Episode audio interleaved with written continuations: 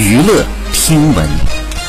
关注娱乐资讯，这里是春娱乐。十二月十二号，在我就是演员三的节目当中，章子怡讲述自己拍电视剧时的一些奇葩经历，说有一位饰演他剧中角色舅舅的男演员，平时呢喜欢喝酒，导致记忆力不行，演戏全程靠提字板。章子怡透露，这个男演员呢，原本在剧中饰演皇帝，也就是章子怡角色的舅舅，但因为整部戏看提子版，后来也被换掉了。章子怡觉得这样演戏就没有互动，直呼太痛苦了，从来没有这么难过的经验。好，以上就是本期内容，喜欢请多多关注，持续为您发布最新娱乐资讯。